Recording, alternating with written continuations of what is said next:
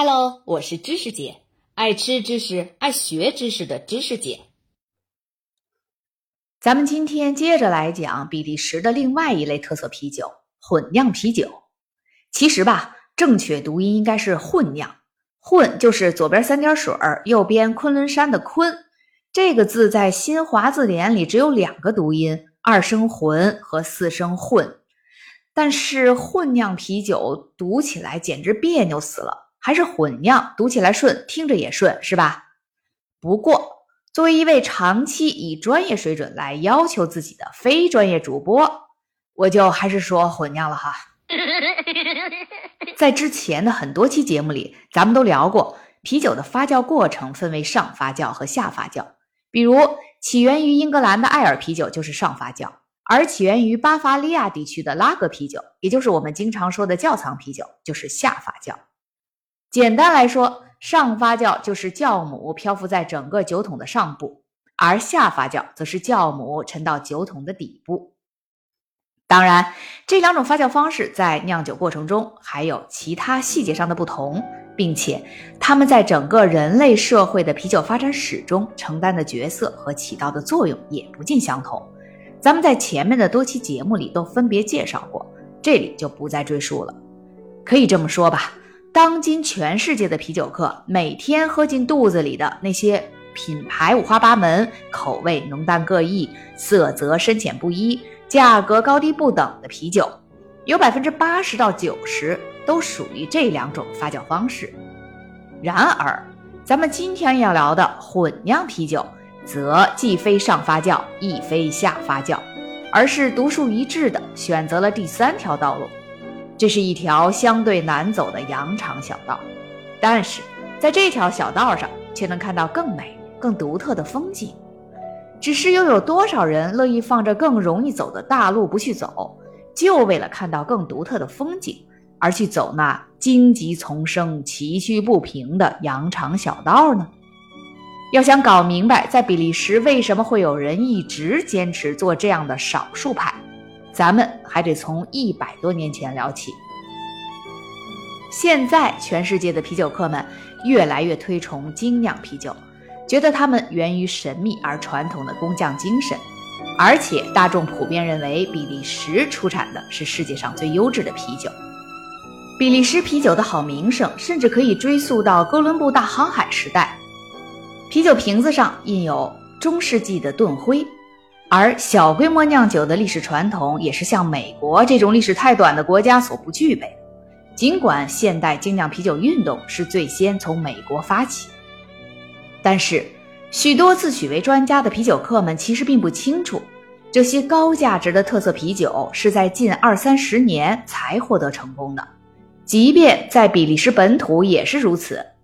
在一百多年前的十九世纪末，当德式窖藏啤酒被引入比利时后，人们现在推崇的各式各样、种类繁多的地方啤酒，在当时看来都注定会走向没落，并最终消失在历史的尘埃中。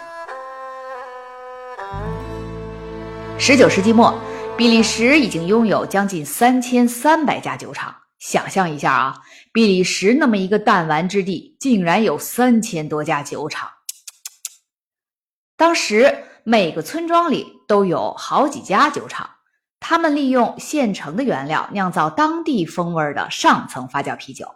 当时的科技水平还很低下，也没有测温和计时工具，所以酿酒师都是真正的工匠。他们必须掌握复杂的嗅觉、触觉和味觉技能，才能酿出最优质的啤酒。而且，由于酒厂规模都不大，自然是资金紧张。酿酒过程中的任何步骤出了意外，原料都不可能倒掉重来，得想办法尽量补救。所以，控制好损失是一项必备技能。举个例子吧，麦芽在烘焙过程中出了问题，比如。不小心给烤焦了，那酒厂就得赶紧对这批原液进行稀释，或者加入不同的香料掩盖那种焦糊味儿。各种各样五花八门的补救经验，那都是老丰富了。所以积累到今天，这些香料组合和工艺诀窍就成为口味品种繁多的比利时啤酒的工具箱，或者说是哆啦 A 梦的神奇口袋。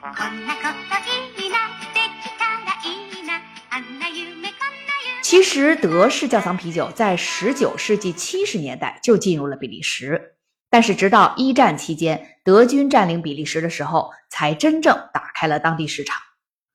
就是因为咱们刚说的上层发酵技术一直存在着质量和口感不稳定的问题，导致当地的小酒厂无法规模化量产啤酒，就只能始终是小酒厂。而德式窖藏啤酒采用的是下层发酵技术。啤酒可以实现大规模生产，完美避开了这个一直困扰着当地酒厂的问题。这时，鲁文的时代酒厂很快掌握了这门新技术，在一战结束几年后的一九二二年，发布了圣诞版窖藏啤酒 Stella Artois，这就是时代啤酒，也就是咱们在前面第二十九期节目里专门聊过的，曾经在英国引发过巨大争议的啤酒。Stella 这个词最早在荷兰语里是“圣诞之星”的意思。有朋友问了，“圣诞之星”是啥宝贝？在基督教圣经中是这么说的：当耶稣他老妈玛利亚在伯利恒的一个马厩里生下耶稣时，一颗很大的、超级耀眼的星星出现在伯利恒的上空，方圆几里地都能看得到。这颗星星就被称为“圣诞之星”，就是 Stella。也称为伯利恒之星。后来，西方民众在过圣诞节的时候，这颗圣诞星就会在每一家的圣诞树顶上出现，明晃晃、金灿灿的摆在那里，就为了提醒上帝他老人家，新的一年里给咱点祝福和保佑吧。阿门。哎，好像又扯远了，咱们接着说比利时的啤酒哈。当时。时代啤酒的一个主要卖点就是清澈透亮。相比那些地方酒厂采用上发酵技术酿造的色泽浑浊、品质不一的啤酒，时代啤酒在观感和质量上都拔得头筹。于是，这种清澈透亮的啤酒开始流行起来，人们都着了迷。当时的种种销售数据也证实了这一点。之后，在整个二十世纪的大部分时间里，传统的啤酒大国，比如美国、英国、德国等等，都经历了一个漫长的酒厂淘汰重组的过程，从一系列分散在四处的小规模的本地酒厂，转变为几家大中型的窖藏酒厂，并且主导了整个市场。比利时也不例外。最初的两家领军酒厂就是酿造时代啤酒的时代酒厂和酿造朱皮勒啤酒的皮耶伯夫酒厂。后来。这俩酒厂合并成了英特布鲁，再后来又跟巴西最大的啤酒巨头安贝夫合并成英博集团，再再后来又在2008年并购了当时美国啤酒业巨头百威，最终成为了现在的百威英博，世界第一大啤酒集团。这段往事，咱们在前面讲2008世纪并购案中都有详细聊过哈。在这两家比利时的啤酒厂不断发展壮大，并最终成为行业巨头的过程中，那些本地的传统的老式酒厂逐渐被残酷的淘汰。比利时全国酒厂的数量在二十世纪初是三千两百多家，到一九八零年稳定在了只有一百二十几家。这八十年间，通过各种兼并、重组与淘汰。最终剩下了不到百分之四的酒厂，而这其中就包括福加白啤酒。咱们之前足足用了两期节目讲福加白的艰辛存活与发展的历程，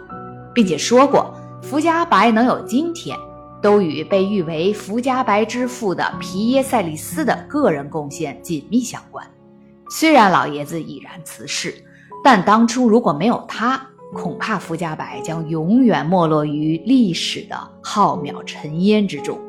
全世界的啤酒客们将不会有机会品尝到这款采用上发酵技术的比利时传统美味啤酒了。哎，我说芝士姐，你不是要讲混酿啤酒的吗？这都快十分钟了，怎么到现在一个字都没提到呀？哈哈，呃，是铺垫的有点长哈，别急，关键人物这就出场了。福加白之父皮耶塞利斯生前有一位密友，资深酿酒师弗兰克伯恩，他可是跟混酿啤酒大大的相关呢。而且值得庆幸的是，这位老先生至今还奋战在混酿啤酒的第一线呢。哎呦，我妈喊我回家吃饭呢。嗯，不好意思哈，各位，咱们下期接着聊，拜拜。如果您喜欢这个专辑，欢迎您帮忙订阅、转发、点赞，咱们下期见。